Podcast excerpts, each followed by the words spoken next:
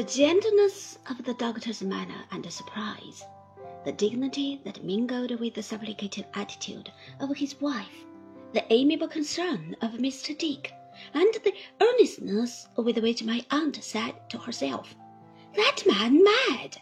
triumphantly expressive of the misery from which she had saved him.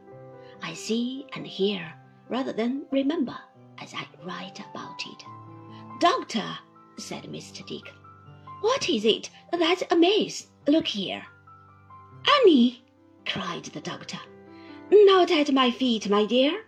Yes, she said. I beg and pray that no one will leave the room. Oh, my husband and father, break this long silence. Let us both know what it is that has come between us.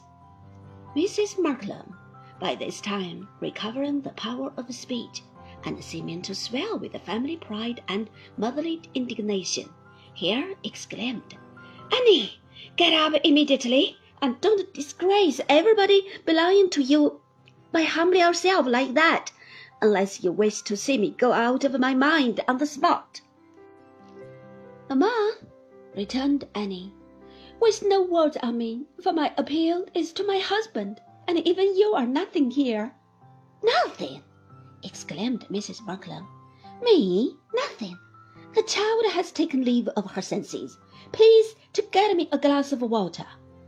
I was too attentive to the doctor and his wife to give any heed to this request, and it made no impression on anybody else.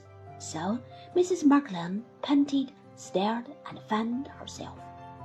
Annie, said the doctor, tenderly taking her in his hand, my dear, if any unavoidable change has come in the sequence of time upon our married life, you are not to blame. The fault is mine, and only mine. There is no change in my affection, admiration, and respect. I wish to make you happy. I truly love and honor you. Rise, Annie, pray. But she did not rise.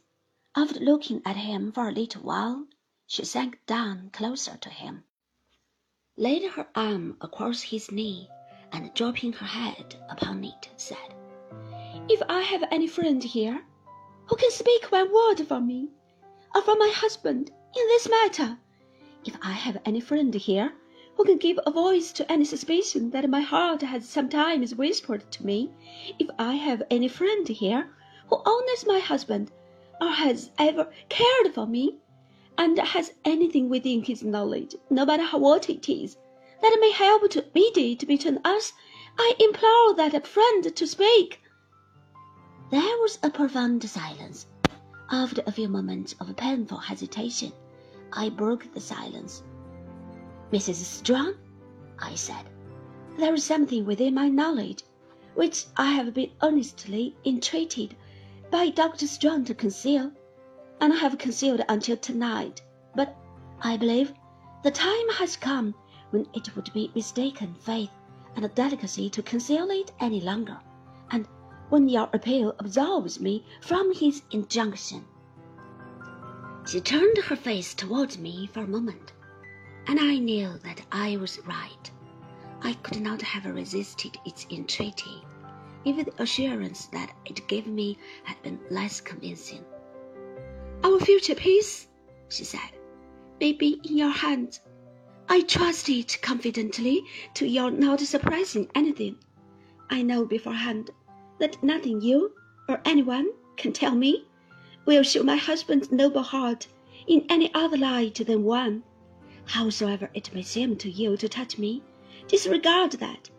I will speak for myself before him and before God afterwards thus earnestly besought, I made no reference to the doctor for his permission, but without any other compromise of the truth than a little softening of the coarseness of Uriah Heep, related plainly what had passed in that same room that night. The staring of Mrs. Markleham during the whole narration, and the shrill, sharp interjections with which she occasionally interrupted it, defy description.